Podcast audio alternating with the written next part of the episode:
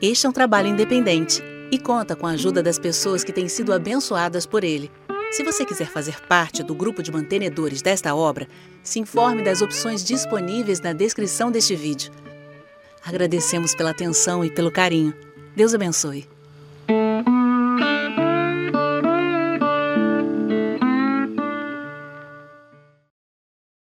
Nós estamos falando sobre questões escatológicas e é um assunto relativamente complexo. É por isso que eu estou falando um pouco mais rápido. Espero que vocês pensem um pouco mais depressa para a gente se encontrar no meio do caminho. Porque nos meus cultos, já que eu falo rápido, você sai com o melhor custo-benefício da cidade.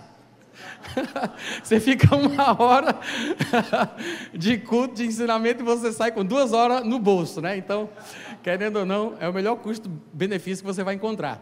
É, mas no primeiro tempo, a gente falou algumas coisas, tinha sido me passada a ideia de que eu falaria primeiro do arrebatamento, né, Júnior? E depois da tribulação. Eu acabei misturando tudo numa salada só. Então, eu tenho falado sobre o arrebatamento e sobre a tribulação, algumas das características que, que envolvem tanto uma coisa como outra, e o meu fio condutor está sendo as cartas de Paulo aos Tessalonicenses, né? Eu tenho falado um pouco aqui do capítulo 1 de 1 Tessalonicenses, a gente vai entrar no capítulo 2 agora, e eu vou fazer algumas eu vou pescar alguns capítulos e textos e versículos lá da primeira epístola dele. Então vai ser basicamente o nosso pano de fundo, o nosso fio condutor do que a gente vai debater. Mas eu sei que provavelmente nem todo mundo estava aqui no primeiro tempo. Quem não veio no primeiro tempo que a gente começou o nosso estudo? Levanta a mão, eu quero conhecer quem não veio. Vocês podem se retirar por gentileza? Brincadeira. Brincadeira. Eu aconselharia vocês a depois acessarem esse material. Eu vou até falar com alguém para me ceder essas gravações aí também, para eu fazer uma edição junto com a minha câmera.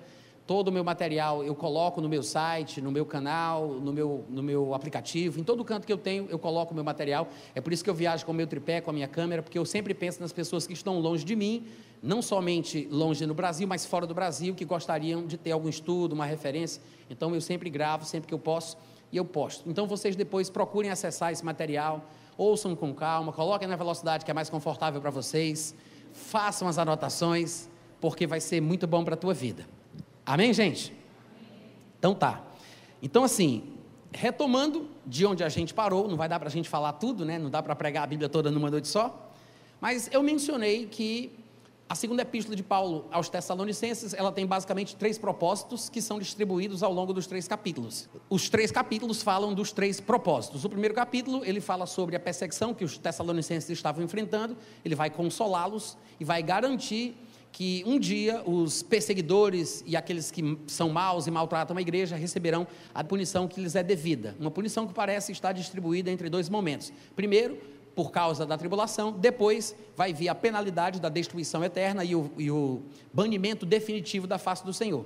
Assim como os crentes, por sua vez, seriam aliviados, provavelmente através do arrebatamento, talvez, e, porque a palavra alívio ali pode ser interpretada de formas diferentes, e, finalmente, pela glorificação durante o período milenar.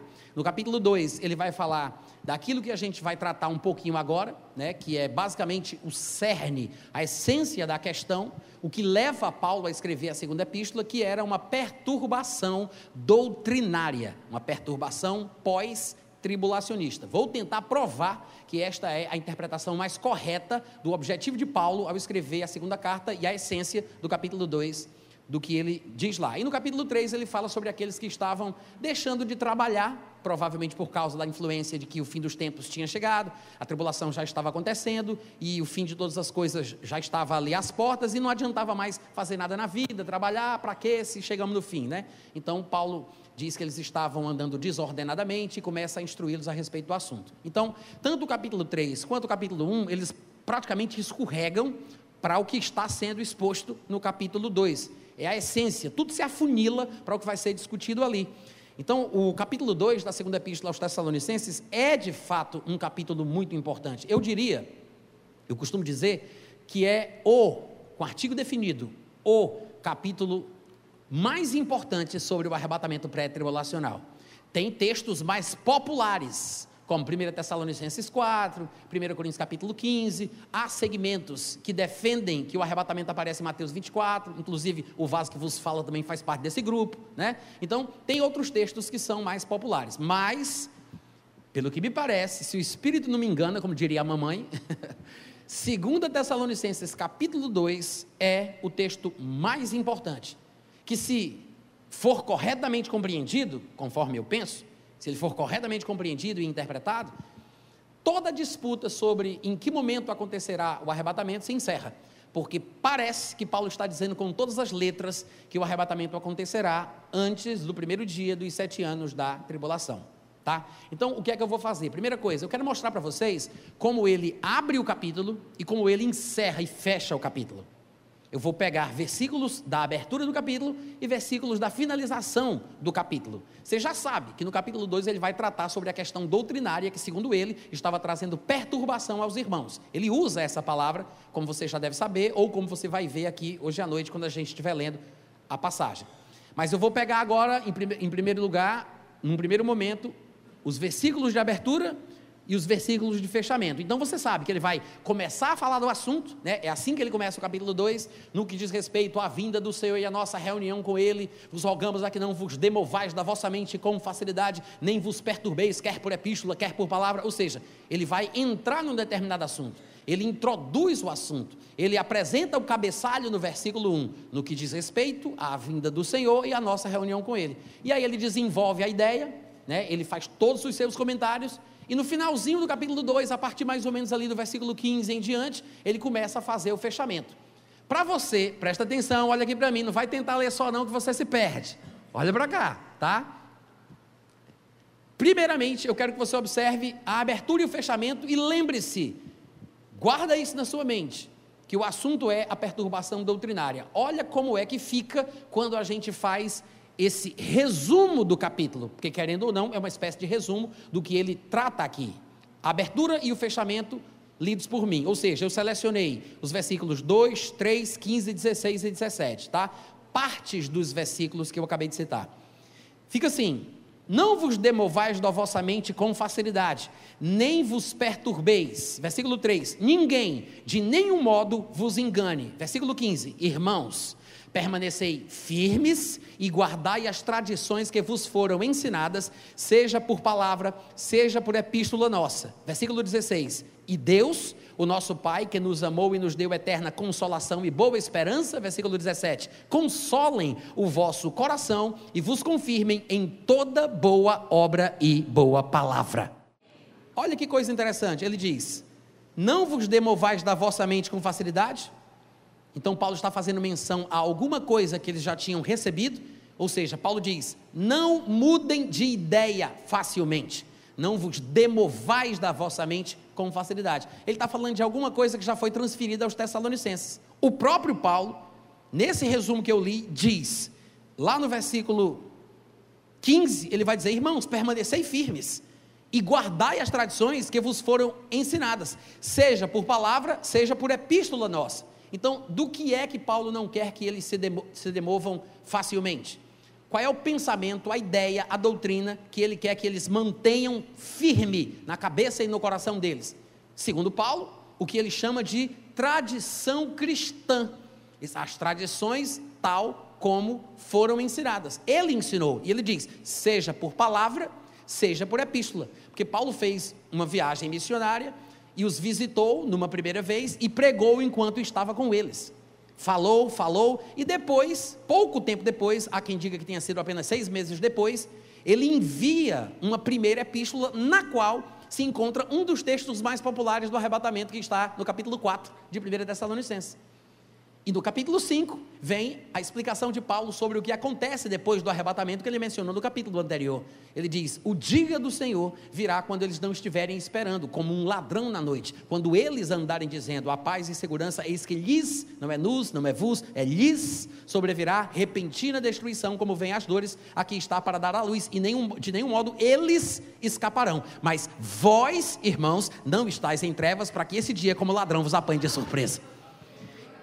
Em 1 Tessalonicenses, ele mostra a ordem dos acontecimentos. Arrebatamento no capítulo 4, tribulação, que ele chama lá de dia do Senhor, no capítulo 5. No primeiro grupo, na hora que ele fala do arrebatamento no capítulo 4, ele se inclui. Ele diz: Nós, os vivos, os que ficarmos, seremos arrebatados. Ele conjuga na primeira pessoa do plural. Após o arrebatamento, explicado no capítulo 4, ele fala do dia do Senhor, em seus aspectos punitivos, que nós também chamaríamos de tribulação. Aí ele diz: eles não escaparão. Ele se exclui do grupo que experimentará o que vem depois. Ele diz: eles não escaparão, mas vós não estáis em trevas. Ele está falando do que acontece com o povo do mundo no período tribulacional. Em outras palavras, quando ele diz aqui: guardai as tradições que vos foram ensinadas, seja por palavra, a gente não sabe o que ele disse quando esteve lá, mas deve ter sido essencialmente a mesma coisa que ele disse quando escreveu a primeira carta. A gente tem acesso à primeira carta. A gente vê Paulo ensinando que Deus não nos destinou para a ira, mas para alcançar a salvação em Cristo Jesus. Ele diz que nós nos convertemos para servirmos o Deus vivo e verdadeiro e para esperar Jesus voltar, o qual nos livra da ira vindoura. Ele diz que nós, os vivos, seremos arrebatados, mas eles não escaparão. Ou seja, Paulo ensinou o arrebatamento pré-tribulacional na primeira epístola, provavelmente pessoalmente também. E aí ele diz: Não vos demovais da vossa mente com facilidade, guardem as coisas que eu já ensinei, seja por palavra, seja na primeira epístola. Guardem a tradição cristã pré-tribulacionista. Oh glória! Quando o pregador não prega direito, a igreja não glorifica, eu já sei. Ele diz: Não vos perturbeis, não vos demovais da vossa mente, guardem a tradição que vos foi ensinada, por palavra e por epístola, porque se vocês fizerem isso, ele acrescenta nos versículos 16 e 17: se vocês fizerem isso, guardarem a tradição cristã pré-tribulacionista que vos ensinei pessoalmente na primeira epístola, o Deus e nosso Pai, que nos amou e nos deu eterna consolação e uma esperança boa, a boa esperança de ser arrebatado antes do pior tempo da história começar. É uma esperança boa, não é? É uma boa esperança. Ele disse: se vocês guardarem as tradições cristãs como eu ensinei, Deus, o Pai que nos amou e nos deu eterna consolação e boa esperança, consolará o nosso coração. Aliás, ele diz: o vosso coração, e vos confirmará em toda boa palavra por que, que ele menciona o possível consolo se eles guardarem a tradição cristã pré-tribulacionista? Meu irmão, simples. Porque quando alguém começa a dizer que a igreja vai comer o pão que o diabo amassou, que ela vai viver no pior período de toda a história da humanidade, que segundo Jesus nunca houve nem jamais haverá um tempo angustiante assim, quando alguém começa a dizer para você que você tem que estocar alimento não perecível, comprar uma faca militar, comprar armamento e, poderio bélico para se defender, construir um bunker no quintal da tua casa, né? um abrigo de, de, de armamento antiaéreo, quando você começa, você fica com medo, apavorado, você fica perturbado, né? Porque tem pregador fazendo isso, e naquela época não foi diferente. Essa pregação trouxe perturbação. Aí Paulo diz: gente, pelo amor de Deus, lembra do que eu falei, guarda o que eu ensinei, porque se vocês fizerem isso, o Deus de toda consolação, que nos deu uma esperança boa, vai consolar o vosso coração e vai confirmar a boa palavra. Ele está fazendo menção à pregação dele e não a dos perturbadores que estavam causando confusão na igreja de Tessalônica. Abra sua Bíblia no capítulo 2 de 2 Tessalonicenses, se você já não tiver feito isso, e observe o que ele diz a partir do versículo 1. Ele diz: Irmãos, no que diz respeito à vinda de nosso Senhor Jesus Cristo e à nossa reunião com Ele, nós vos exortamos a que não vos demovais da vossa mente com facilidade nem vos perturbeis, quer por epístola, quer por palavra, desculpa, quer por espírito, quer por palavra, quer por epístola, como se procedesse de nós, supondo tenha chegado o dia do Senhor. Para aí um pouquinho, olha aqui para mim, deixa eu explicar. Então, Paulo ele vai falar sobre um determinado assunto. No versículo 1, ele dá o cabeçalho do assunto a respeito do qual ele vai passar a falar. Ele acabou de falar sobre as perseguições, sobre o, a futura vindicação da parte de Deus, onde ele vai punir os perseguidores da igreja. Ele conclui aquele assunto, aí ele diz: Agora eu vou mudar a marcha, vou entrar no segundo assunto da minha carta. Aí ele diz: No que diz respeito à vinda do Senhor e à nossa reunião com Ele. Ele não está neste momento expressando doutrinariamente a ordem dos acontecimentos como algumas pessoas gostam de imaginar, como se Paulo estivesse dizendo: primeiro o Senhor vem e depois a gente se reúne com Ele como se isso fosse uma referência à manifestação final depois da tribulação e o arrebatamento. Que há quem pegue o versículo 1 para dizer que isso aqui prova também que o arrebatamento é depois da tribulação, quando o Senhor Jesus finalmente se manifestar do céu. Porque eles acham que as palavras colocadas nesta ordem significariam isso. Ele vem no final da tribulação, aí a gente se reúne com ele através do arrebatamento. Mas não é isso que ele está falando. Não é isso que Paulo está fazendo aqui.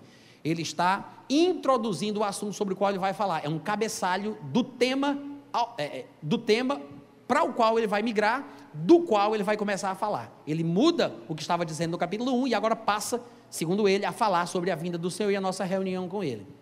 A vinda do Senhor não é um acontecimento pontual, assim como a expressão o dia do Senhor também não é um dia de 24 horas. Eu vou falar daqui a pouquinho sobre isso, fica bem ligadinho aqui, presta atenção. Mas muita gente supõe que a vinda do Senhor seja uma coisa específica, pontual, que acontecerá num dia de 24 horas. Mas não é.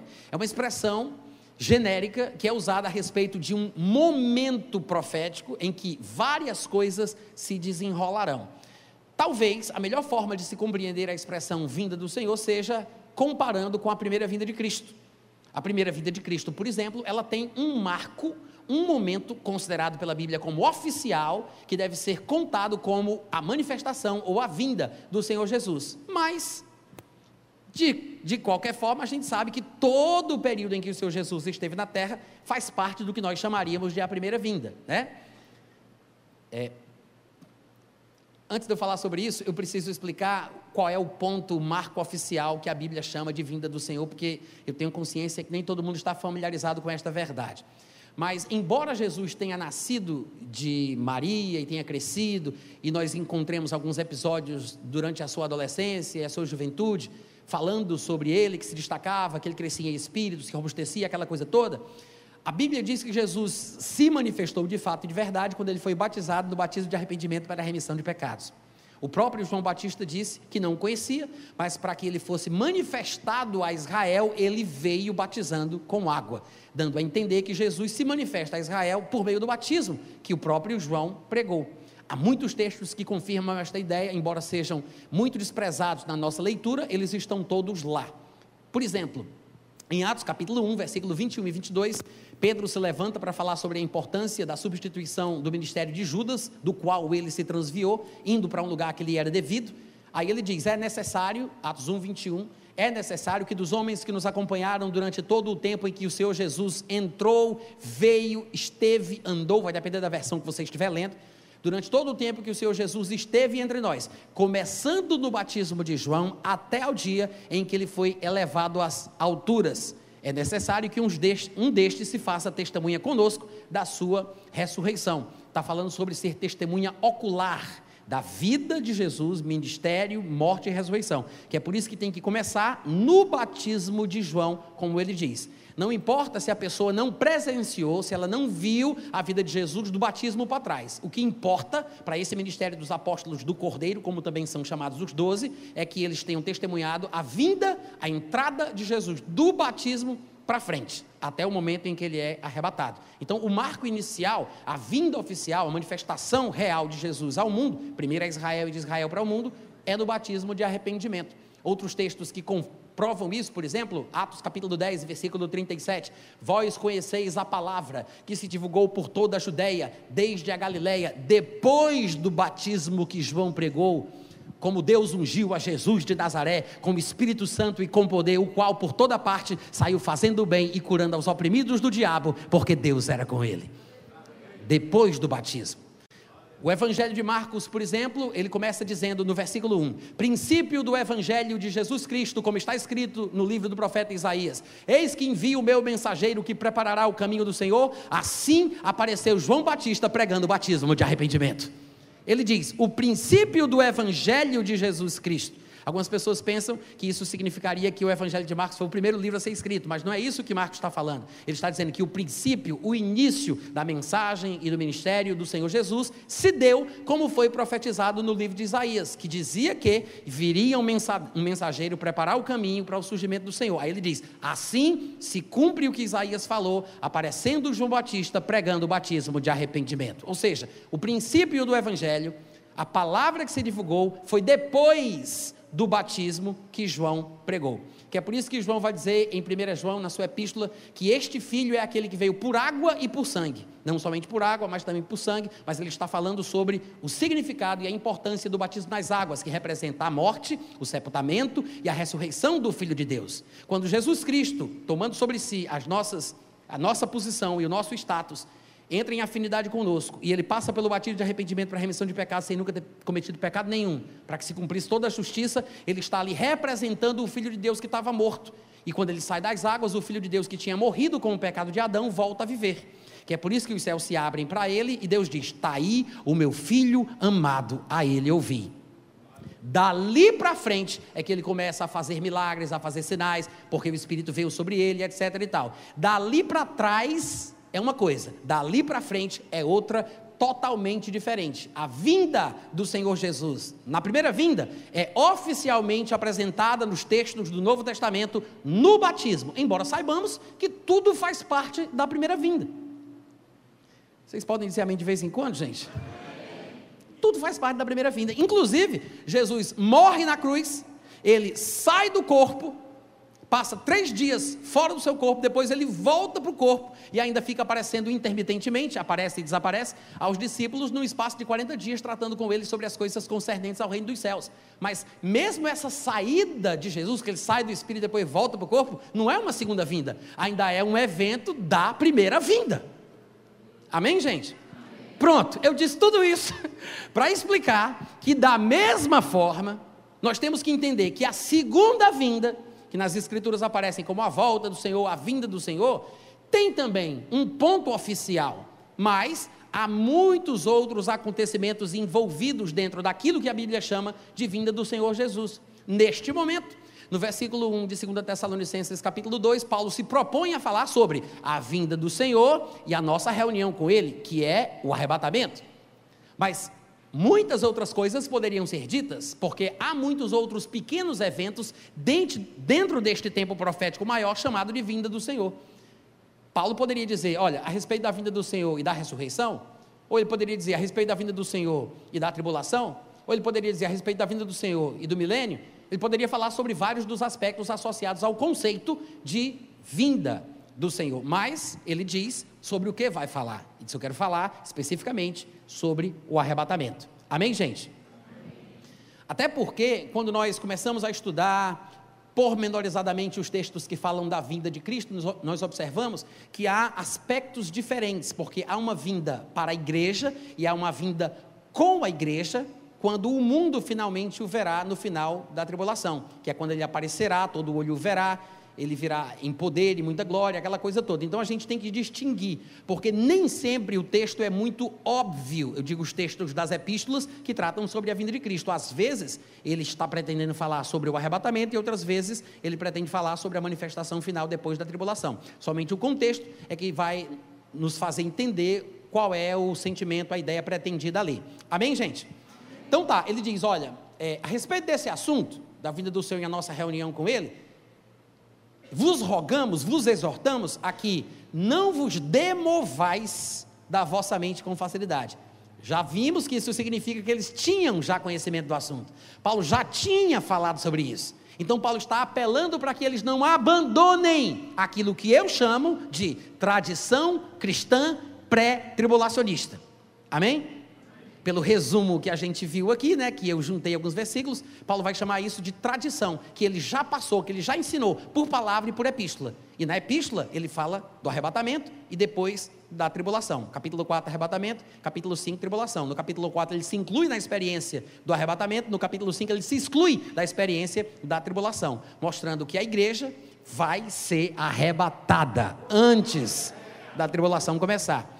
Mas ele diz: Ó, não vos demovais com facilidade da vossa mente, nem vos perturbeis. Quero enfatizar a perturbação. É uma palavra importantíssima no capítulo 2. Tem duas coisas que se destacam no capítulo 2, que se você colocar isso diante de você, à medida que você for lendo o capítulo, você não erra o alvo. Você não se perde, você não vai ficar sem saber do que é que Paulo realmente está tratando. As duas palavrinhas são perturbação e consolo. Repete aí para mim para ver se você aprendeu. Só para decorar. Como é que é? Perturbação e consolo. O que causava a perturbação, irmão Natan? Paulo diz: Não vos perturbeis. Aí ele vai abrir um parênteses dizendo modos pelos quais eles poderiam ser perturbados por espírito, por palavra, por epístola, mas ele fecha o parênteses e diz: Não vos perturbeis, supondo tenha chegado o dia do Senhor. Vocês estão vendo isso aí? Dá uma olhadinha aí com os teus olhos que a terra há de comer. Olha aí. Não é assim que diz o versículo 2? Não é? Não vos demovais da vossa mente com facilidade, nem vos perturbeis, supondo tenha chegado o dia do Senhor. Daqui a pouco a gente fala do parêntese, que ele abre para falar sobre os modos pelos quais eles poderiam ser perturbados. Mas veja que ele diz: Não vos perturbeis, supondo tenha chegado o dia do Senhor. O que se conclui? Que a pregação que estava sendo feita sobre o dia do Senhor trazia perturbação.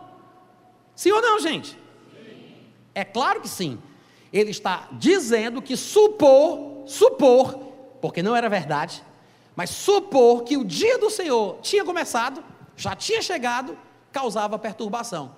Primeira conclusão que a gente tem é o seguinte: o dia do Senhor aqui não pode ser o arrebatamento. O dia do Senhor aqui não pode ser a manifestação final de Cristo depois da tribulação. Só tem uma coisa que o dia do Senhor pode ser aqui nesse contexto, que é a própria tribulação em si. Muita gente pensa que a, a palavra dia do Senhor que aparece aqui no, cap, no versículo 2 seja uma menção ao arrebatamento, ou a manifestação final de Cristo depois da tribulação. Olha aqui para mim, presta atenção, vou abrir mais um parênteses explicativo, assim como eu fiz falando sobre a vinda do Senhor, vou falar sobre o dia do Senhor, que são termos relativamente semelhantes. Há similaridades, são quase sinônimos. A expressão dia do Senhor não fala sobre um dia de 24 horas. Ouviu bem o que eu disse, gente? Não é um dia de 24 horas. Assim como eu disse que a vinda do Senhor não é um acontecimento pontual, é um período profético, é um período de tempo, dentro do qual várias coisas se desenrolam em cadeia. Há aspectos positivos e aspectos negativos. A expressão, o dia do Senhor, ela foi criada ou cunhada como queira, pelos profetas do Velho Testamento. E ela transborda para dentro do Novo Testamento, inclusive ganhando algumas variações. No Antigo Testamento, a expressão dia do Senhor foi muito usada, mas no Novo Testamento você vai encontrar expressões diferentes, mas que parecem fazer referência ao mesmo período que no Antigo Testamento era chamado comumente de o dia do Senhor. Expressões no Novo Testamento que parecem ser uma variação delas são o dia do Senhor Jesus, porque a, a, através da manifestação de Cristo se descobriu que só há um Deus, o Pai, e um só Senhor, Jesus, como Paulo explica muito bem em 1 Coríntios. Mas aí as expressões que surgem são o dia do Senhor Jesus, o dia do Senhor Jesus Cristo, dia de Cristo, dia de Cristo Jesus, dia de Jesus, o dia de Deus, dia do Todo-Poderoso, esse dia, aquele dia, naquele dia, o dia, o grande dia, o dia do juízo, o grande dia da ira, o dia eterno. Tem todas as referências, eu não vou citar, nem vou ler, porque eu sei que cansaria mais os irmãos. Tudo isso está catalogado no meu livro do arrebatamento, tá? Mas eu quero apenas que você entenda que essas expressões aparecem no Novo Testamento e parecem sim fazer referência ao mesmo dia do Senhor mencionado no Antigo Testamento. Alguns teólogos, inclusive pré-tribulacionistas de respeito, que eu admiro muito, gostam de distinguir as expressões dia do Senhor de dia de Cristo. Há, por exemplo, alguns dos meus pregadores prediletos que dizem que o dia de Cristo seria uma referência exclusiva ao arrebatamento, enquanto o dia do Senhor seria uma referência exclusiva à tribulação. Eu não vejo essa distinção como se para cada pessoa da Trindade tivesse um dia específico com acontecimentos específicos, né? O dia do Pai, o dia do Filho e o dia do Espírito Santo. Não, eu não vejo isso. Eu acho que são expressões que refletem a mesma ideia, que é um dia, não de 24 horas, mas um momento em que Deus intervirá de forma direta na terra. E nenhuma das expressões por si só significa uma coisa ruim ou uma coisa boa. Depende do contexto onde a expressão é usada. Há passagens, por exemplo, no Antigo Testamento, em que a expressão o dia do Senhor está associada a momentos de prosperidade, de saúde, de paz, de alegria, que são referências ao milênio, onde Deus restaurará todas as coisas. Mas há passagens onde a expressão o dia do Senhor aparece, inclusive 1 Tessalonicenses capítulo 5 é uma delas, eu já citei aqui, a gente não leu ainda, suponho que vocês devam conhecer mas daqui a pouco a gente vai ler, né, para desencargo de consciência. Mas a expressão dia do Senhor também é usada em alguns lugares do Antigo e do Novo Testamento para se referir a um momento ruim, de trevas, de castigo, punição, muitas vezes interpretado como sendo o próprio período tribulacional. Pedro, por exemplo, na segunda epístola dele, no capítulo 3, ele vai usar a expressão dia do Senhor em associação à criação dos novos céus e da nova terra. Veja você. O que nos faz entender que quando juntamos, quando fazemos uma coleção de todas as passagens, ou pelo menos de uma boa parte delas, que usa uma expressão dia do Senhor, o que é que nós concluímos? Que provavelmente este dia do Senhor se refira a um período que vai desde o arrebatamento até a criação dos novos céus e da nova terra. E envolve o arrebatamento, o surgimento do anticristo, a tribulação, a volta do Senhor, a morte do anticristo, a ressurreição, o início e o, e o período do milênio, o juízo final e a criação dos novos céus e da nova terra. Então, veja que não é um dia só. De fato, a Bíblia como um todo parece usar a palavra dia de três formas diferentes. Jesus, lá em João, no capítulo 11, versículo 9, ao falar sobre a importância de visitar em Betânia a, a, aos seus amigos, Marta, Maria e Lázaro, ele, ele queria ir lá para ressuscitar Lázaro porque ele tinha morrido ou estava ainda doente, eu não me lembro agora o detalhe, mas o fato é que ao falar com os discípulos sobre isso, os discípulos dizem: Senhor, ainda há pouco eles queriam te matar e você quer voltar para lá, se você for para lá, vão matar você e vão matar a gente. Aí Jesus explicando sobre a proteção que ele sabia que tinha da parte de Deus, ele, ele conta para os discípulos o seguinte: olha, não são 12 as horas do dia, são 12 as horas do dia, são 12 as horas da noite. Quem anda de dia não tropeça porque vê a luz desse mundo. Ele se refere ao dia como o período da luz. Ele não diz ele não usa a palavra dia como 24 horas, ele chama de dia apenas o período de 12 horas, o período da luz. É uma das formas que a palavra dia aparece na Bíblia e como ela pode ser usada. Mas nós sabemos que a palavra dia também é usada como o período completo de 24 horas, pelo que dizem os textos da criação do mundo, no livro de Gênesis. Por exemplo, no capítulo 1, versículo 13, diz: Houve tarde e manhã no terceiro dia falando de um dia de 24 horas, como a palavra Yom, que é usada lá, subentende, e pelos próprios próximos capítulos de Gênesis que vão usar a mesma palavra para falar dos dias da semana, do dia de sábado e por aí vai. Então, dia é usado como 12 horas, é usado como 24 horas, e ainda sobre a criação dos céus e da terra, em Gênesis 2,4 está escrito: Estas são as origens dos céus e da terra, quando foram criados no dia que o Senhor Deus fez a terra e os céus. Ele não está falando de um dia, seja de 12 horas, seja de 24 horas, mas ele está falando do momento, do tempo, da ocasião em que os céus e a terra foram criados. Ele levou pelo menos seis dias para criar tudo e no sétimo ele descansou. Mas a forma de se usar a palavra dia em Gênesis 2,4 é diferente das duas primeiras que eu apresentei. A expressão o dia do Senhor está mais parecido com a forma de Gênesis 2,4 do que qualquer outra coisa. Quando, quando a Bíblia fala sobre o dia do Senhor, não é um dia de 24 horas, não é um dia de 12 horas, mas é um tempo, é um período profético em que diversas coisas acontecerão e se desenrolarão em cadeia. Há aspectos positivos e há aspectos negativos. Como é que a gente vai saber então do que é que o texto está falando quando usa a expressão o dia do Senhor? O próprio contexto dirá, porque o contexto é rei. Vamos repetir? O. Só os vivos agora, vamos lá. O contexto, né? Eu errei, não, tá, gente? Estou falando que o contexto reina sobre a interpretação de onde a palavra, a expressão aparece. Nunca se esqueça disso, porque todo texto sem contexto vira pretexto para todo tipo de coisa. Se você se detiver dentro do contexto, você não se perde. Talvez demore um pouco mais para você chegar na conclusão mais acertada, mas se você perseverar, se você permanecer na palavra, Jesus garantiu: conhecereis a verdade, a verdade vos libertará. Amém? É uma questão de tenacidade, perseverança e permanência. A luz chega, permanece, que a luz chega. Então, Paulo está dizendo aqui, Paulo está dizendo aqui que supor que o dia do Senhor tivesse chegado causava perturbação. Ora, se o dia do Senhor aqui fosse uma referência ao arrebatamento, como algumas pessoas gostam de fazer, se fosse, o dia do Senhor ter chegado não causaria perturbação. Afinal de contas, se o arrebatamento está para acontecer, isso traz alegria, traz consolo, esperança ou glória, né? Então não causaria perturbação.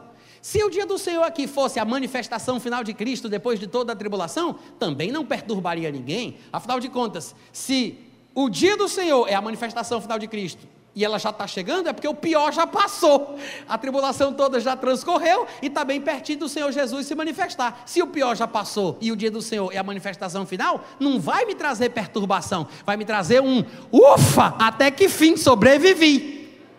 Né?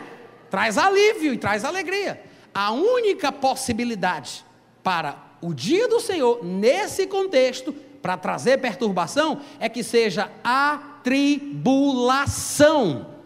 Por quê? Porque Paulo já tinha ensinado sobre o arrebatamento antes da tribulação. Em 1 Tessalonicenses 4 e 5 ele fala sobre o arrebatamento e sobre a tribulação.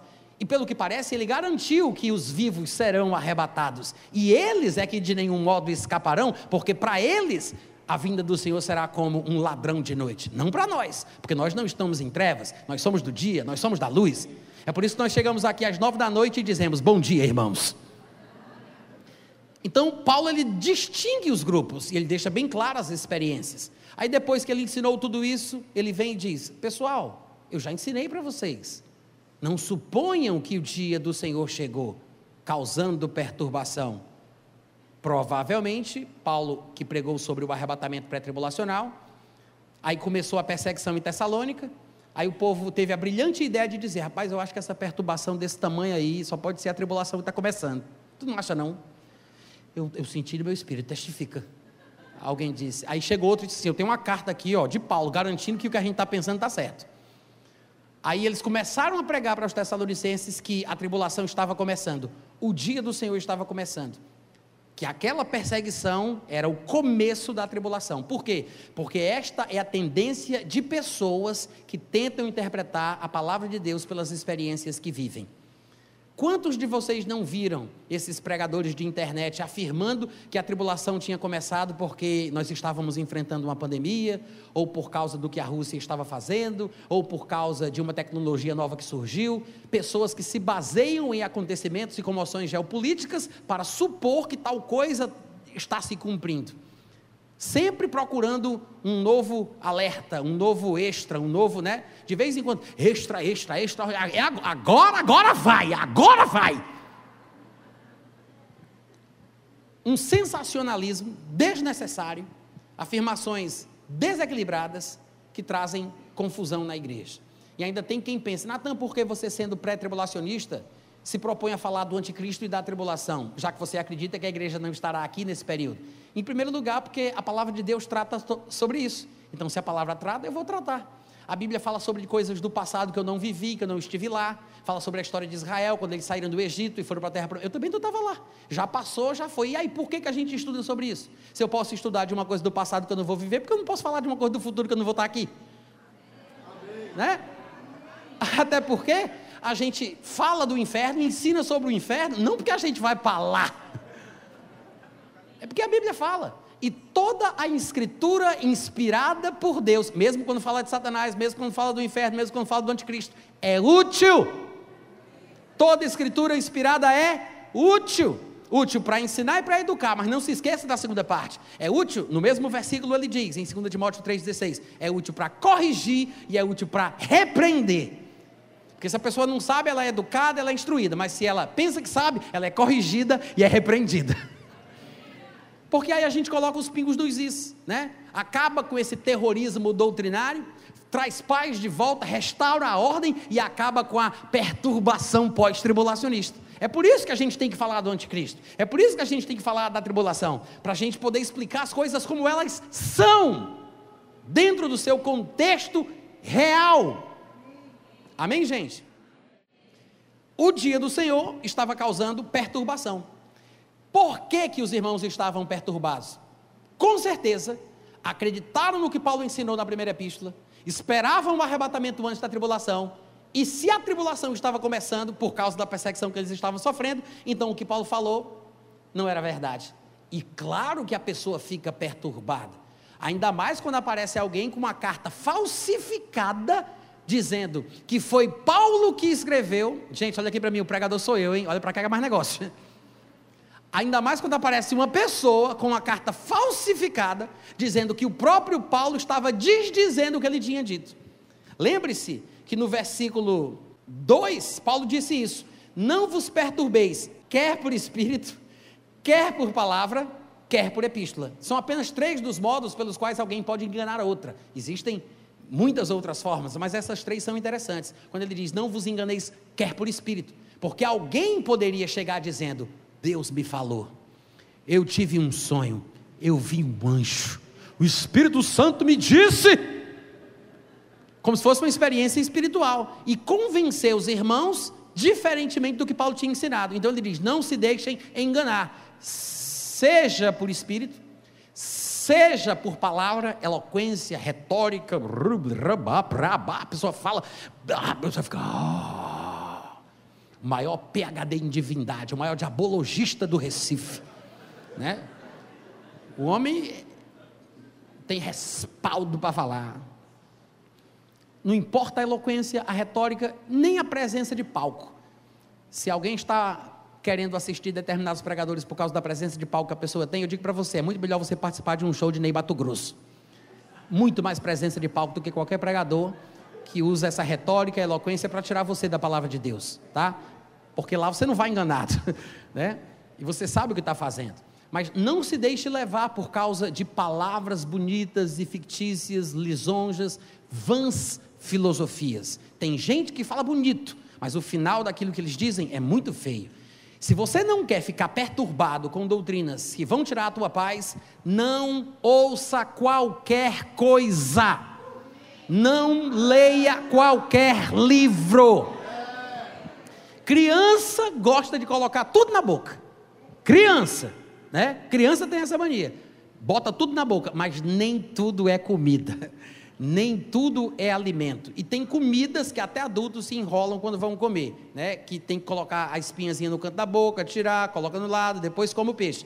Então, não se precipite, não queira pagar para ver o que é que vai acontecer contigo você talvez não esteja preparado para conseguir superar um argumento muito bem elaborado, diferentemente daquilo que a palavra de Deus diz. Porque as pessoas conseguem te convencer numa coisa que não é necessariamente o que a Bíblia diz. Então, esteja avisado, tá bom? Amém, gente? Por, por espírito, por palavra e por epístola. A epístola, dizem os estudiosos, e faz muito sentido que tenha sido isso, como se procedesse de nós, Paulo diz, é alguém que naquela época escreveu uma carta dizendo que tinha sido o próprio Paulo que tinha mandado. E era fácil falsificar naquela época. Hoje em dia, gente, hoje em dia, com ISBN, direitos autorais, ficha catalográfica, hoje em dia, os plágios estão espalhados por aí no meio do mundo.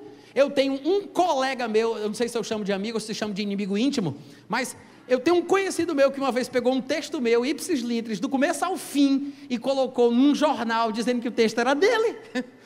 Imagina, se, se você tem um amigo desse, imagina como é que não é o inimigo, né? Mas hoje em dia as pessoas plagiam materiais dos outros sem darem os créditos e não estão nem aí para nada disso. Imagina naquela época que tudo era feito à mão, tudo era manuscrito. Não tinha nada impresso, não tinha essa dificuldade que hoje em dia nós temos através da imprensa e tudo mais, aquela coisa. Falsificar um livro é mais difícil, né? Mas, não que seja impossível, mas naquela época era muito mais fácil. Pega lá um papiro qualquer, se escreve, foi Paulo que mandou. Então tem que haver uma cariação, uma investigação. Aí Paulo diz: olha, mesmo que apareça aí uma epístola como se procedesse de nós dizendo que já começou a tribulação, o dia do Senhor chegou, não se deixem enganar. Há muitas formas de nós cairmos no engano. Não pense que são argumentos assim simples e fáceis que você ouve de não, isso aí não me engana não. Você está por fora de como as coisas são bem elaboradas, bem argumentadas e são convincentes. Há muitos meios pelos quais as pessoas se deixam levar por um engano. Mas já que a recomendação de Paulo foi guardai a tradição que nós vos ensinamos por palavra e por epístola, Vamos olhar o que ele disse lá em 1 Tessalonicenses? Rapidinho. Abre comigo no capítulo 4 de 1 Tessalonicenses. Na verdade, ao longo de toda a primeira epístola, ele fala repetidamente a respeito dessa mesma questão. Eu, eu vou me deter ao capítulo 4 e 5, senão a gente não vai sair daqui hoje. Capítulo 4, do versículo 13 ao versículo 18, eu não vou ler, mas vocês devem conhecer o texto.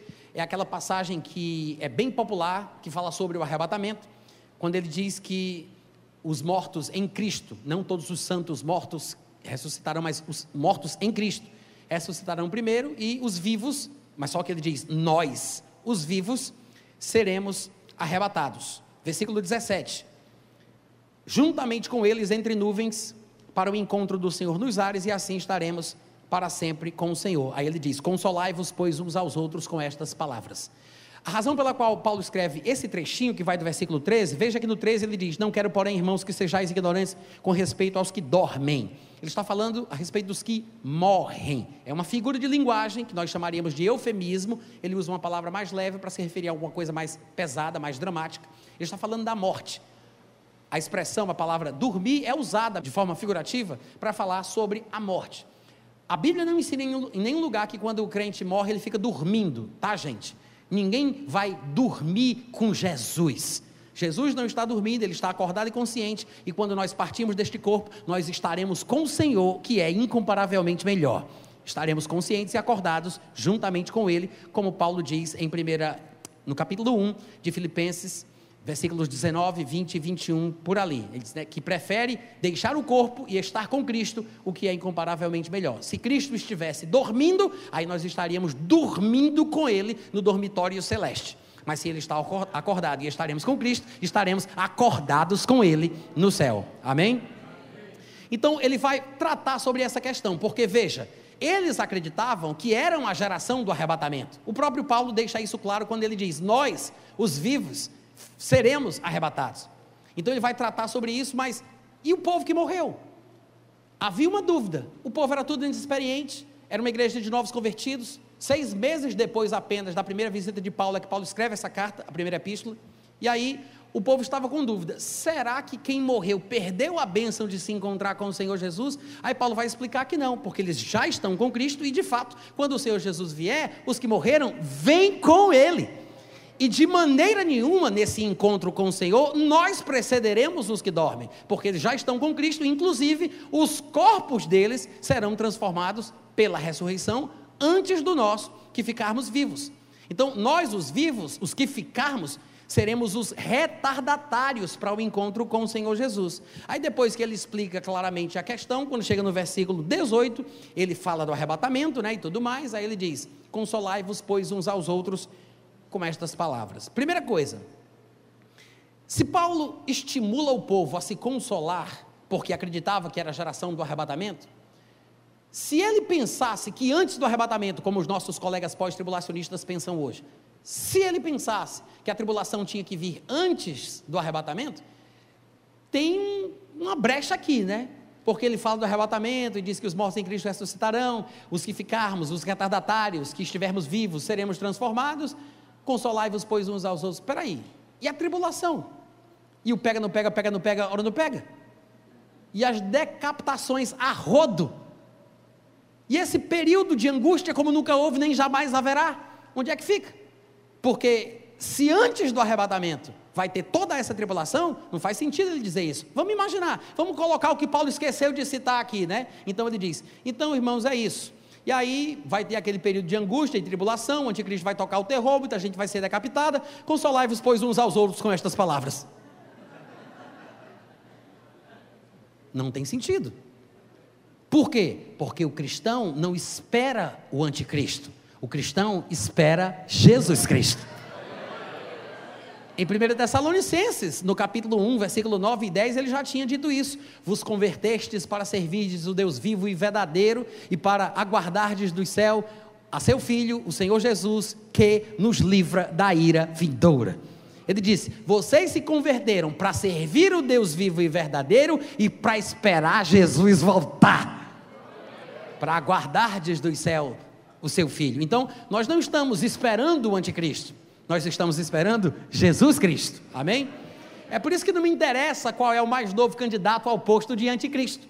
Mas você vê em canais da internet pós-tribulacionistas e em livros pós-tribulacionistas, a concorrência desesperada de ter a interpretação de quem talvez seja o candidato mais viável para ser o anticristo, porque eles estão na expectativa de conhecer o anticristo antes de qualquer outro.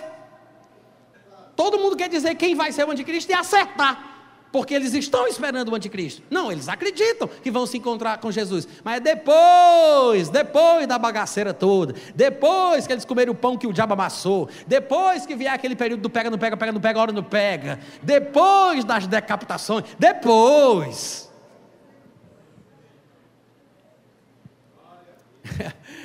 que Deus te guarde e te crie. tá, ele falou do arrebatamento?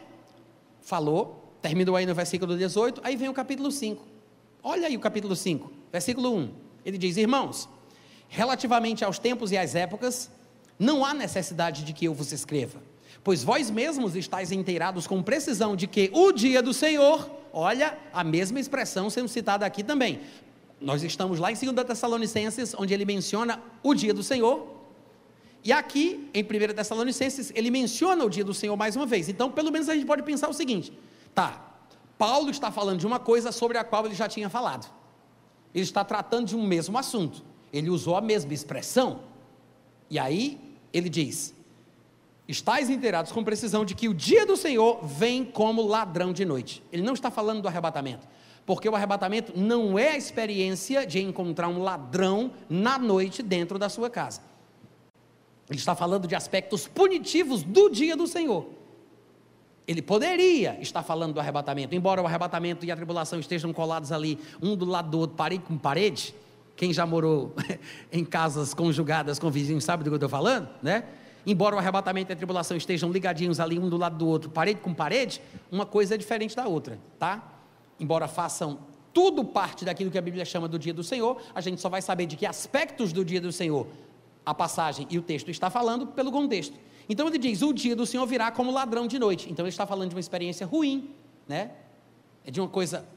Ninguém que é crente acharia que o encontro com o Senhor seria como a visita de um ladrão de noite. Não tem ninguém em seu perfeito juízo que, que ligue para o ladrão e diga: 10 horas está bom para você?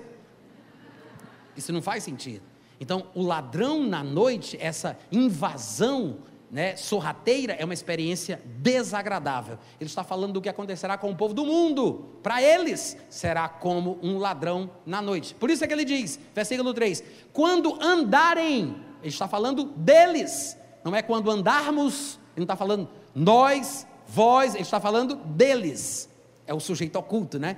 Quando eles andarem dizendo, ah, agora nós temos paz e segurança. Agora a vida está tudo boa. Agora a gente pode comer, beber, construir, vender, casar, porque agora sim a coisa está legal. Quando eles andarem dizendo que tem paz e segurança, eis que lhes, não é nos, não é vos, é lhes sobrevirá repentina destruição. Olha a ideia do ladrão na noite, uma coisa súbita que traz morte, roubo e destruição Eis que lhes sobrevirá repentina destruição, como vem as dores de parto, aqui está para dar à luz, e eles, não é nós, não é vós, é eles de nenhum modo escaparão. Agora, vós, irmãos, diz o versículo 4, vós não estáis em trevas, para que esse dia, como ladrão, vos apanhe de surpresa. Porque somos filhos da luz, somos do dia, não somos da noite, nem das trevas. Aí, um pouquinho mais para frente, no versículo 9, ele diz: Deus não nos destinou para a ira, mas para alcançar a concretização da salvação mediante nosso Senhor Jesus Cristo, que morreu por nós, para que, quer vigiemos, quer durmamos, quer estejamos vivos, quer tenhamos morrido, vivamos em união com Ele. Consolai-vos, pois, uns aos outros, e edificai-vos reciprocamente, como também estáis fazendo. Agora eu falo como sacerdote católico: palavras da salvação. Ele está no meio de nós. Nossos corações estão no alto, né? Que coisa linda, gente. Então observe, capítulo 4, arrebatamento. Paulo se inclui do grupo. Ele diz: Nós, os que ficarmos, os vivos, seremos arrebatados. Capítulo 5, Aí ele fala do dia do Senhor e percebemos que ele está falando da tribulação. É uma experiência desagradável, como a vida de um ladrão na noite, para quem está em trevas. Aí ele diz: eles de nenhum modo escaparão, serão destruídos. E Paulo se exclui da experiência. Arrebatamento, capítulo 4, tribulação no capítulo 5. Paulo diz: Eu vou no arrebatamento. No capítulo 6, vocês ficam para a tribulação. Agora, você está preparado para a maior revelação do que eu poderia dizer sobre esse texto? Sabe por que, que ele fala do arrebatamento no capítulo 4 e fala da tribulação no capítulo 5? Porque o arrebatamento vem antes da tribulação. Simples assim. Sem mistério, sem frescura, sem besteira. O arrebatamento acontece antes, a tribulação vem depois. Assim como o capítulo 4 é antes do capítulo 5. Exatamente por isso. Daí Paulo ensina isso. Aí chega lá no capítulo, chega lá na segunda epístola, pouco tempo depois, num espaço curto de um ano, como dizem alguns estudiosos sobre o tempo que Paulo levou para escrever as duas cartas aos Tessalonicenses, foi num curto espaço de um ano, a primeira, seis meses depois, e antes de se completar um ano desde a sua primeira visita, ele escreve a segunda carta. E aí ele vai dizer: Meu Deus do céu, vocês estão se deixando levar por ensinamentos que estão mexendo com a cabeça de vocês, irmãos, não vos demovais com facilidade das coisas que vocês aprenderam.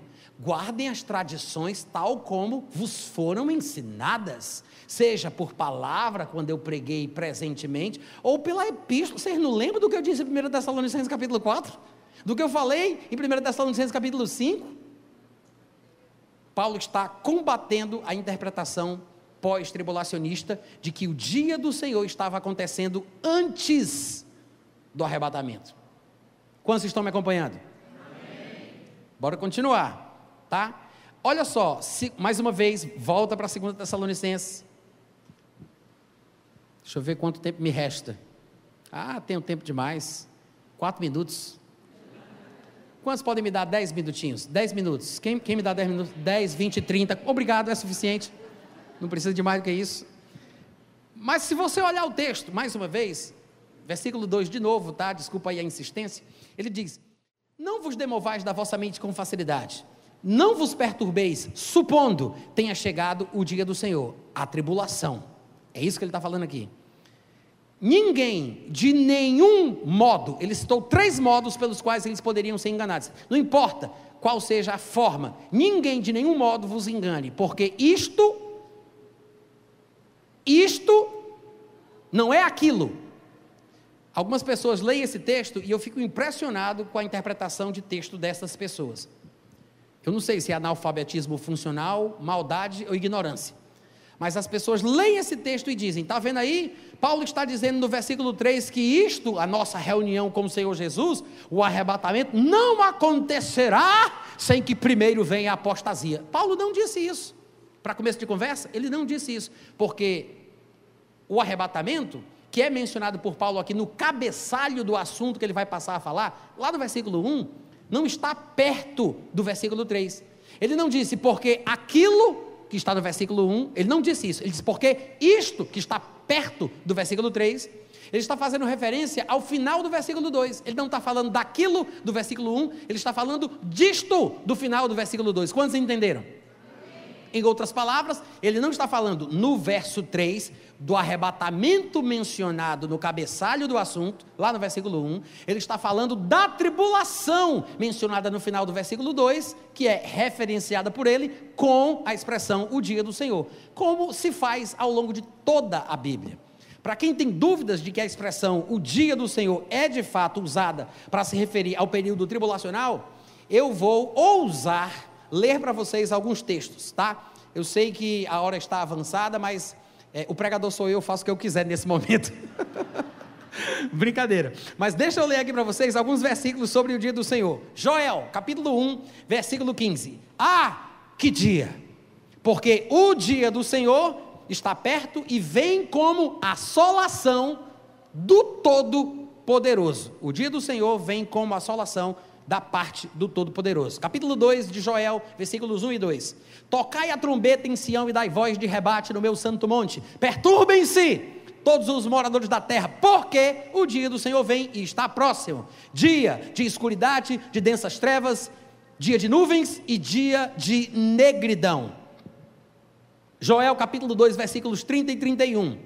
Mostrarei prodígios no céu e na terra: sangue, fogo, colunas de fumaça. O sol se converterá em trevas, a lua em sangue, antes que venha o grande e terrível dia do Senhor.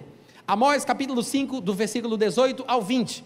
Ai de vós que desejais o dia do Senhor. Por que desejais o dia do Senhor? É dia de trevas, não é dia de luz. Como se um homem fugisse de diante de um leão e se encontrasse com ele o urso. Ou como se ele entrando em casa, encostando a mão na parede, fosse picado por uma cobra.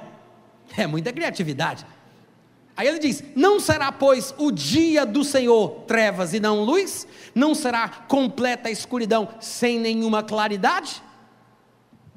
Sofonias, capítulo 1, versículos 14 e 15. Está perto o grande dia do Senhor. Está perto e muito se apressa. Atenção, o dia do Senhor é amargo, nele clama até o homem poderoso. Aquele dia é dia de indignação, é dia de angústia, é dia de alvoroço, é dia de desolação, dia de escuridade, dia de negrume, dia de nuvens e de densas trevas. Uau! Tá bom, já entendi. Esse é o dia do Senhor. Depois, Isaías, capítulo 13, do versículo 6 ao 13, olha o que ele diz aqui: Ui, vai. Uau! Você já ouviu isso na Bíblia? Ui, vai.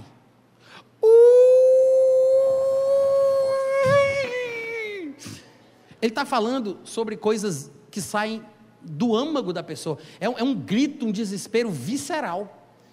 É esse o sentido, né? Esse gemido profundo. Pode ser, ui, vai, ui, vai. Porque ele está falando sobre algo pavoroso. Ele diz: ui, vai, pois está perto o dia do Senhor. Vem do Todo-Poderoso como assolação. Pelo que todos os braços se tornarão frouxos, e o coração de todos os homens se derreterá. Assombração, apoderar-se-ão deles dores e ais, e terão contorções como a mulher parturiente. Olharão atônitos uns para os outros e seu rosto será ou se tornará como um rosto flamejante. Eis que vem o dia do Senhor, dia cruel, com ira, ardente furor, para converter a terra em assolação e dela destruir os pecadores. Porque as estrelas e constelações dos céus não darão a sua luz, o sol logo ao nascer se escurecerá, a lua não fará resplandecer a sua luz, Castigarei o mundo por causa da sua maldade e os perversos por causa da sua iniquidade. Farei cessar a arrogância dos atrevidos, abaterei a soberba dos violentos, farei que os homens sejam mais escassos do que o ouro puro, mais raros do que o ouro de Ofir, para você ver o tanto de gente que vai morrer, né? Para Deus dizer isso, que vai ter pouca gente na terra, vai restar pouca gente. Aí ele diz: "Portanto, farei estremecer os céus e a terra será sacudida do seu lugar, por causa da ira do Senhor dos Exércitos e por causa do dia do seu ardente furor. Se você tem o mínimo de conhecimento bíblico dos aspectos punitivos do dia do Senhor, você vai entender o porquê da perturbação dos irmãos que estavam sendo influenciados a pensar que o dia do Senhor estaria começando e o arrebatamento não tinha acontecido. Porque Paulo tinha prometido um arrebatamento pré-tribulacional, mas agora, pelo que estavam interpretando alguns pós-tribulacionistas da época, parece que a tribulação começou. Só por causa das perseguições. Como se viver neste mundo onde Satanás é Deus fosse uma coisa fácil. A Bíblia não promete uma vida fácil. Não promete ao crente ficar deitado em berço esplêndido ao som do mar e à luz do céu profundo. Há perseguições, há aflições, mas essas tribulações são os problemas da vida. Não tem nada a ver com a tribulação escatológica, é uma coisa totalmente diferente. Então, Paulo está corrigindo o erro e explicando que não é o dia do Senhor. E ele diz a razão por que não é. Claro, ele faz referência ao que já tinha sido ensinado sobre isso, mas observe que ele diz: Não vos engane, porque isto, não aquilo que está no versículo 1, mas isto, o dia do Senhor, a tribulação, não é outra coisa, isto, que está perto, do versículo 3, o finalzinho do versículo 2, o dia do Senhor, a tribulação. Isto não acontecerá sem que primeiro venha a apostasia e seja revelado o homem da iniquidade, o filho da perdição. Todo mundo entendeu? Ele diz: primeiro tem que vir a apostasia e depois, consequentemente, subsequente a isso, vem a revelação do filho da perdição, que é uma expressão usada para se referir ao anticristo, tá? O anticristo tem muitos títulos, tem muitos nomes na Bíblia. Ele é chamado por várias formas diferentes. Os escritores da Bíblia não tinham uma espécie de sindicato de escritor da Bíblia, para eles poderem combinar os termos entre si. Viveram em épocas diferentes, cada um chamou de uma forma muito própria. Paulo está chamando de filho da perdição, depois ele vai chamar de iníquo e assim por diante. Então nós temos uma ordem. Ele diz: a tribulação isto não acontecerá sem que, primeiro, tem uma ordem, tem que haver a apostasia e, em segundo lugar, subsequentemente, tem que ser revelado o homem da iniquidade. O que é essa apostasia mencionada por Paulo aí? E na parte mais interessante eu vou começar a encerrar a minha ministração, né? Eu não sei se, se foi Deus que preparou isso ou foi incapacidade minha. Mas muitos de vocês vão ficar curiosos a respeito desta palavra apostasia, porque ela tem sido motivo de polêmica e de debate é, em muitos segmentos cristãos.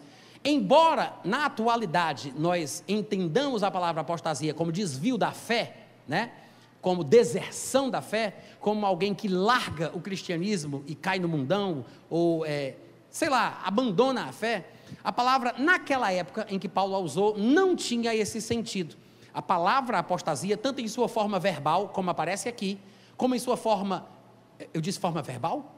Não, é nominal, tá? Aparece aqui como substantivo feminino. Tanto em sua forma nominal, como aparece aqui, como em sua forma verbal, como aparece em diversos, dezenas de outros lugares do Novo Testamento, tem essencialmente a mesma, é, o mesmo significado.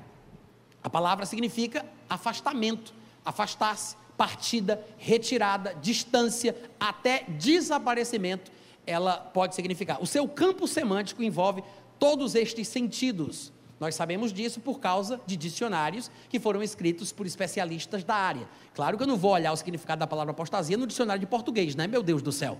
Porque o Novo Testamento foi escrito em grego. E a gente tem que lembrar que quando a língua é viva, ela vai ganhando modificações. As pessoas vão atribuindo significados próprios às palavras. Então a gente tem que pegar dicionários que tratem da palavra apostasia, por exemplo, do período clássico e talvez também ali do período do grego koiné, porque houve várias fases do grego: o clássico, o koiné, o bizantino, tem o grego moderno. Então a gente tem que ir no lugar certo para entender como a palavra era usada nos dicionários que tratam do uso da palavra naquele tempo, e, se possível, alguns testemunhos, documentos que provem a palavra sendo usada daquela forma que o dicionarista ou o lexicógrafo apontou. Isso é muito importante. E eu estou dizendo isso porque isso existe, tá? Eu estou dizendo isso porque isso existe. Eu coloquei algumas referências com toda a referência bibliográfica no meu livro, mas se você pesquisar direitinho, você vai encontrar. O problema é que nem todo mundo está interessado em fazer esse dever de casa, porque é cansativo, é trabalhoso, você garimpar e procurar, encontrar, e às vezes não está disponível na língua portuguesa, você tem que falar mais de um idioma, então é, é complexo. Mas existe, tá? O material existe. A palavra apostasia significava simplesmente afastamento, partida, retirada. Há alguns que dizem assim, não, Natan, mas a palavra apostasia em sua forma é, nominal, como substantivo, só aparece duas vezes no Novo Testamento. 2 Tessalonicenses 2,3 e Atos capítulo 21, 21, quando ouviram falar que Paulo ensinava aos judeus que viviam entre os gentios a apostatarem de Moisés. E eles dizem, pós-tribulacionistas gostam de usar esse argumento, eles dizem, se em ambas as passagens, que na cabeça deles são as únicas que aparecem no Novo Testamento, e não é, mesmo na forma nominal, mesmo como substantivo, daqui a pouco eu vou provar mas eles dizem: se são as únicas passagens onde a palavra aparece como substantivo, e, a, e, nos dois textos está falando sobre contextos religiosos, a palavra só pode estar falando sobre apostasia religiosa, sobre um esfriamento da fé, sobre uma deserção da fé da pessoa. Não é verdade. Em primeiro lugar, apostatar de Moisés, como Paulo, como se fala de Paulo lá em Atos capítulo 21, envolve o distanciamento físico também. Não é simplesmente abandonar os princípios da lei de Moisés, mas deixar de frequentar o lugar onde os que creem na lei de Moisés se reúnem. Porque se a pessoa, mesmo sendo judia, ela se converte, ela não vai continuar ali, ela vai viver agora numa comunidade cristã. Quantos entenderam? Então há um afastamento, um distanciamento espiritual, ideológico, mas há um afastamento físico subentendido também, tá?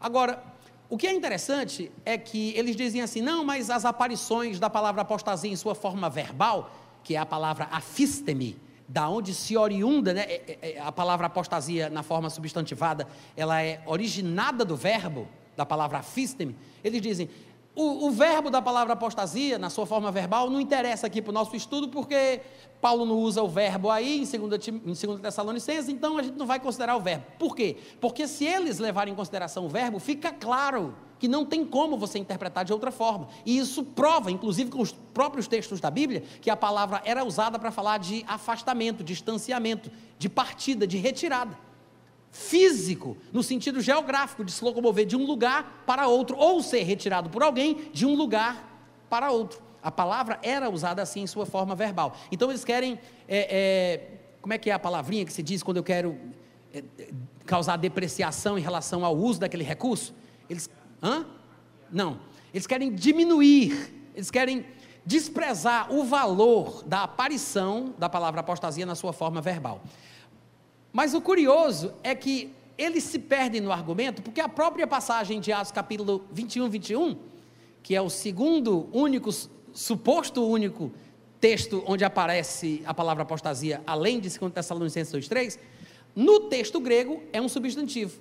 Mas nas nossas versões em português, depois vocês podem conferir, está escrito que ouviram falar que Paulo ensinava aos judeus a apostatarem de Moisés. Na minha versão revista e atualizada, está como verbo.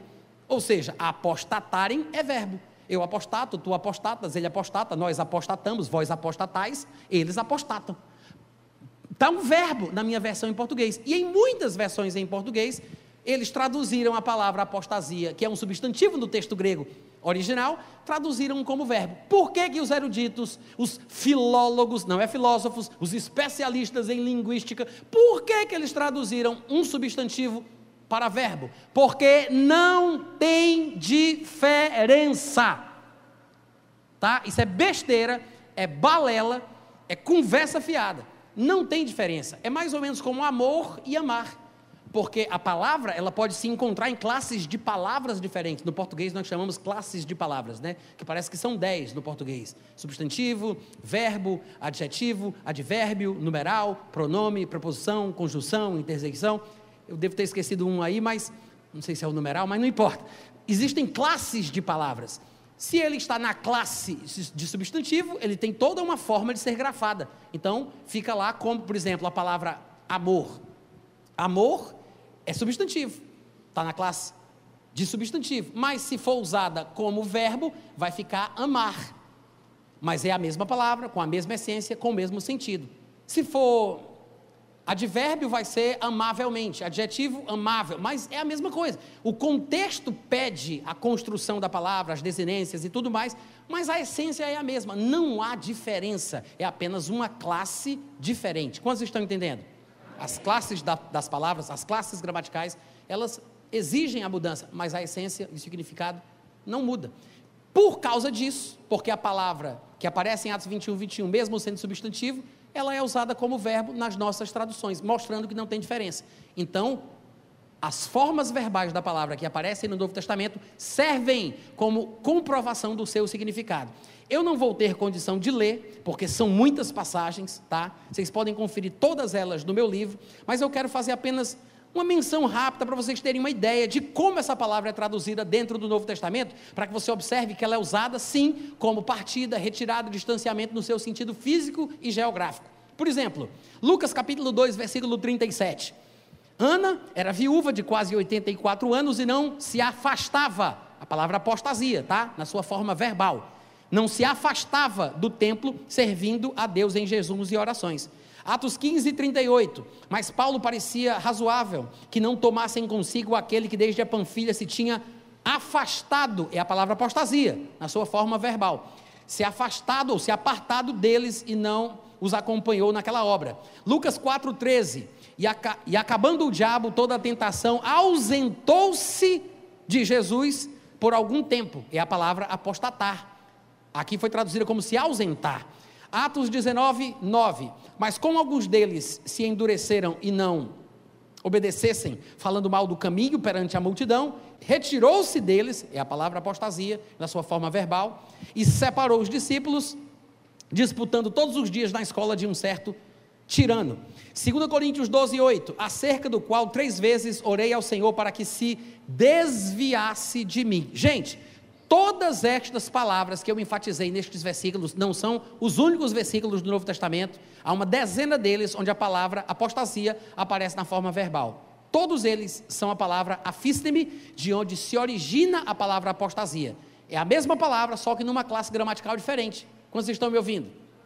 Além disso, além disso, a palavra apostasia aparece como substantivo. Não sei se os pós-tribulacionistas sabiam disso, para eles usarem o argumento de que só há dois lugares em que ela aparece como substantivo, mas ela aparece sim em outros lugares, pelo menos em mais três outros lugares, em sua forma nominal, como substantivo. A diferença é que em 2 Tessalonicenses 2,3 e Atos 21, 21, aparece como substantivo feminino.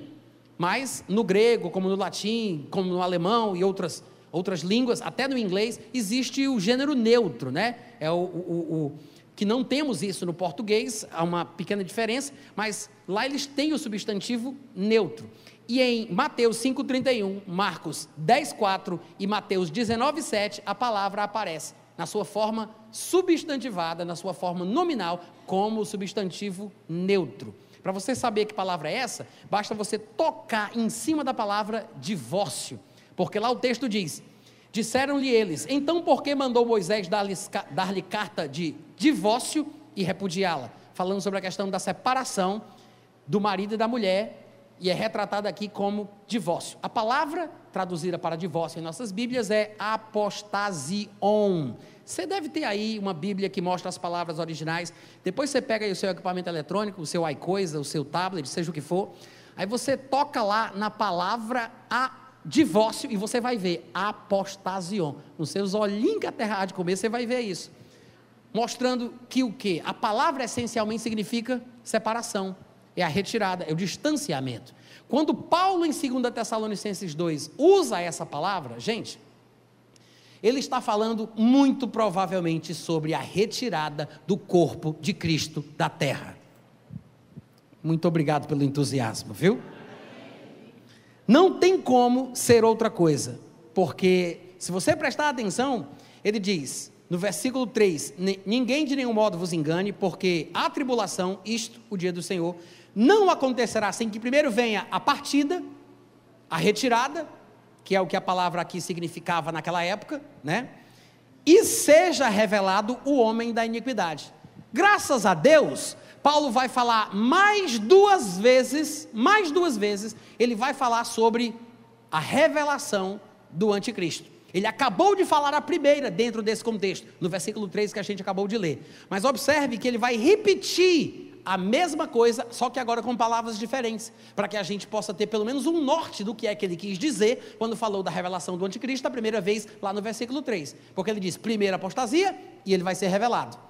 Então a gente já vai entender o que é apostasia pelo contexto, porque ele vai falar sobre a revelação do anticristo outra vez com outras palavras. Isso quer dizer que as outras palavras devem ser sinônimas da palavra apostasia que ele usou no versículo 3.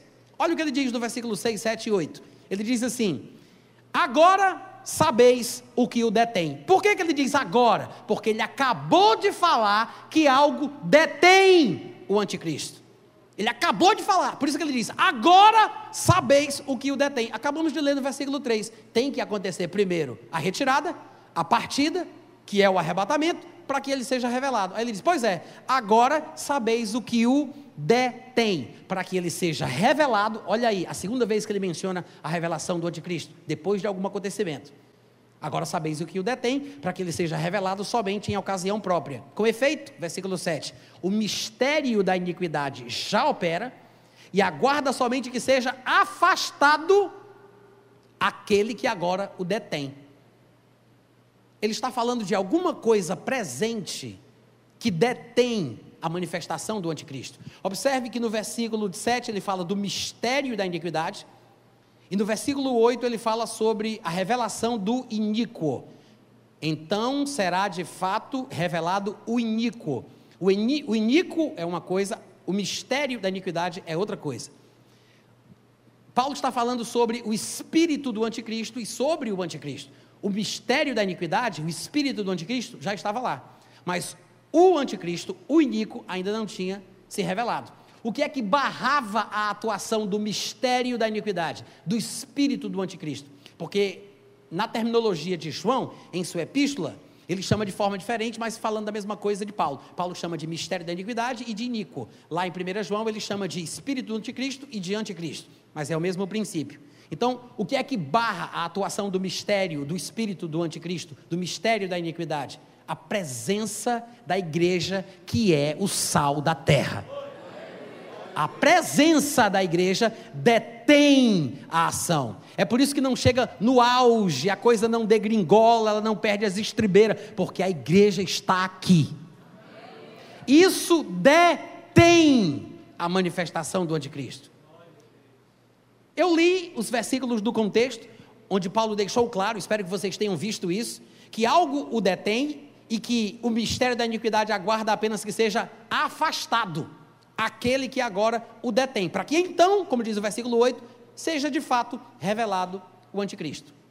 Se a palavra apostasia usada aqui fosse uma referência a um desvio doutrinário, a uma heresia, uma blasfêmia, um afastamento e um esfriamento espiritual, como se tem interpretado comumente essa passagem, se fosse isso, Paulo estaria falando que a ausência de algo impedia a manifestação do anticristo.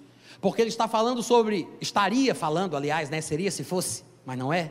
Ele estaria falando sobre uma grande deserção da fé no futuro que faria com que o anticristo se manifestasse. Então ele estaria dizendo, estaria dizendo, a tribulação não está acontecendo agora não, gente, porque antes da tribulação, primeiro vai ter que vir essa grande apostasia, essa grande deserção da fé, e aí depois vai ser revelado o anticristo. Nessa linha de raciocínio, Paulo estaria dizendo que a ausência da apostasia impedia a manifestação do anticristo, porque essa futura apostasia propiciaria o anticristo de se revelar. Como vocês estão entendendo?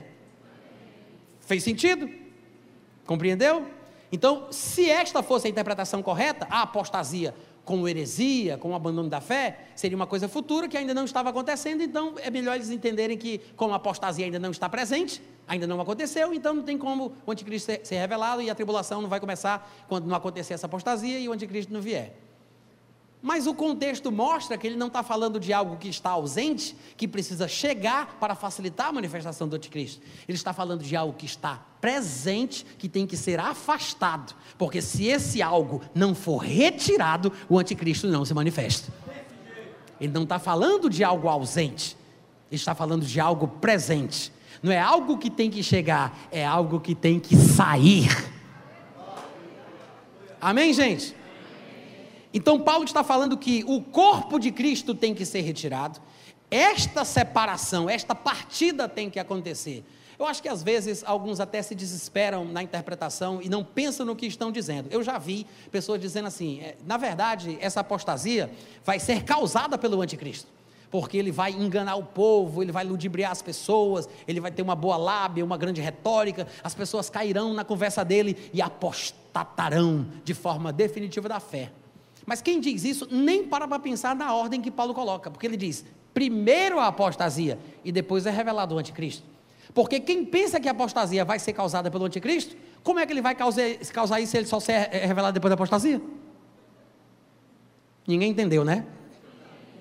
Então a apostasia não vai ser causada pelo anticristo, como algumas pessoas supõem, porque ele vai enganar o povo, enganar muitos, se possível até os eleitos. Essa vai ser a apostasia. Não, pelo contrário, a tal apostasia com a de artigo definido, porque está no texto original, a apostasia tem que ser uma coisa muito distinta. E para ele dizer a apostasia tem que ser uma coisa da qual ele já falou, para que o povo saiba que ele está fazendo uma referência àquilo que ele já comentou e se você for ler toda a epístola, toda a primeira epístola de Paulo aos Tessalonicenses, em nenhum do capítulo 1 ao capítulo 5, ele fala sobre abandono da fé, sobre heresia, sobre desvio e apostasia nesse sentido, mas ele fala do arrebatamento. Então, como é que ele diz que falou sobre isso quando estava presente? Como é que ele diz que tocou no assunto da primeira epístola, se não tem qualquer menção a heresias, blasfêmias ou apostasia no sentido doutrinário na primeira epístola? Tem alguma coisa errada, essa conta não fecha. Quantos estão entendendo? Não faz sentido. Paulo tem que estar falando sobre o arrebatamento. Até porque, gente, deixa eu dizer isso aqui para vocês.